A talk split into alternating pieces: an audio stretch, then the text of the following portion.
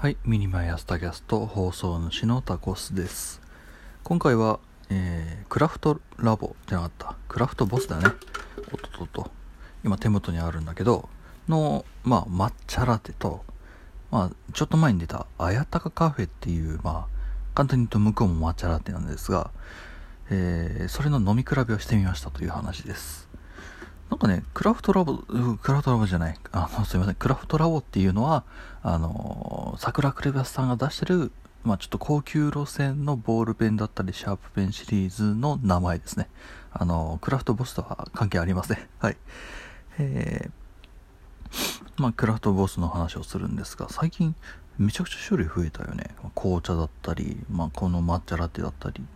うん。で、まあ、あやたかカフェの方は前からなんか、まあ、あやたかの種類ってそんな増えてないけどね。はい。というわけで、なんか似たような種類の、まあ、抹茶ラテというカテゴリーの商品が、えー同じような時期にポポンと増えているので、どうなんだろうね、これね。まあ、おそらく、あやたかカフェの方が出るのが早かったので、クラフトボスの方は多分、ああっち出したからこっちも出そうみたいな、多分後追いで、うん、出したんだと思うんだけどな。ただもともとあやたかカフェはあやたかっていうお茶のシリーズがあってそれのなんだろうな抹茶ラテバージョンでしょ？クラフトボスはなんだろうな？もともとコーヒーの、まあ、ブラック微糖あとカフェオレか？のシリーズから派遣していったまあなんだろうねフルーツティーとか普通に無糖のストレートとかあーで抹茶ラテか。っていうのでいろんな種類が出てるので方向性はちょっと違うのか。というわけで、まあえー早速飲み比べしましたという話に戻るんだが抹茶ラテクラフトボスの方がなんか甘いというかミルク感が強いかな。うん。であやたかの方が抹茶感はあるんですね、うん、なのでまあ甘いもの飲みたい人休憩とかでちょっと甘いもの挟みたいですっていう人は抹茶ラテクラフトボスの方をえー選ぶ方がいいんじゃないかななんて思ったりはしました。うん多分このクラフトボスに合うのはどっちなんだろうね。チーズチーズケーキとか多分そっち系なんだろうね。であやたかに合うのはおそらくまあ和菓子がおそらく合うんじゃないかな。ちょっとクラフトボスの方は和菓子にちょっと合わせるにはちょっと甘すぎるような気がします。うんといってもまあ僕の主観なんですけどね。はい。で、まあ、このクラフトボスの抹茶ラテを飲んでて、たまたま気づいたことなんですけど、こいつね、ちょっとちっちゃいのよ。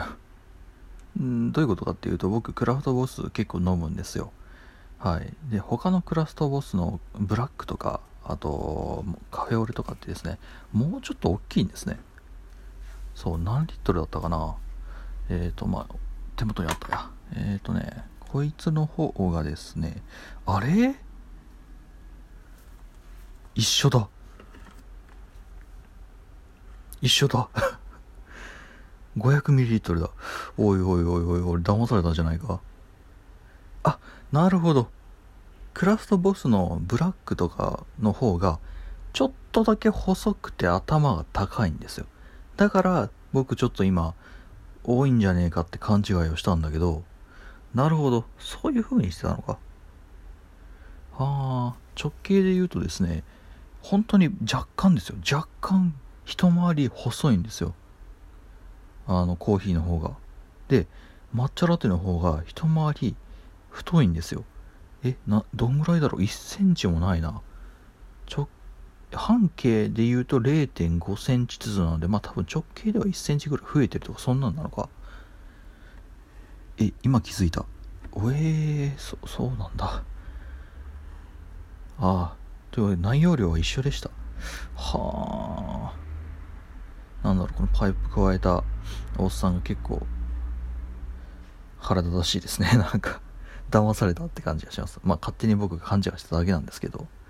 へえこれは面白いもの見たな。なんだろうこう勘違いしてたわっていうのとうんでもまあなんだろうね。パッと見本当にねこの抹茶ラテの方が内容量が少なく見えるんですよ。へえ面白いもんだな。